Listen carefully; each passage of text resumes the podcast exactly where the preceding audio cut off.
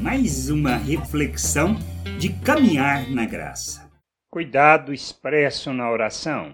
Paulo falando de Epáfras e sua preocupação, seu cuidado com os colossenses, afirma no capítulo 4, versículo 12 e 13. Epáfras, outro que é da igreja de vocês e é servo de Cristo Jesus, também manda saudações. Ele sempre ora em fervor por vocês. Ele pede a Deus que faça com que vocês sejam sempre firmes espiritualmente maduros e prontos para cumprir tudo o que Deus quer. Eu posso afirmar que ele tem trabalhado muito em favor de vocês e pela gente de Laodiceia Herápolis revelamos a preocupação, o cuidado uns com os outros, não só pelo relacionamento que mantemos com as pessoas, mas principalmente por nos colocarmos diante de nosso Deus e Pai em favor delas. Não que as nossas orações irão mudar Deus, pois Ele conhece e cuida de todos muito mais do que nós. Mas nossos corações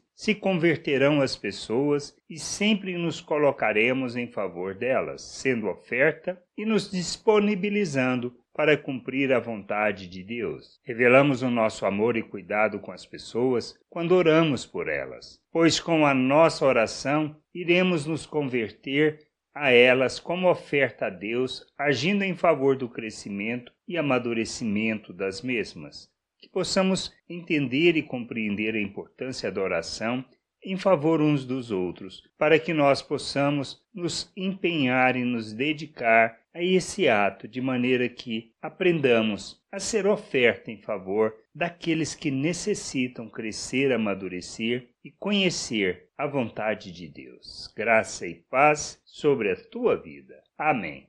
Você acabou de ouvir uma reflexão de Caminhar na Graça. www.caminharnagraça.com. Acesse o site. Ouça as outras reflexões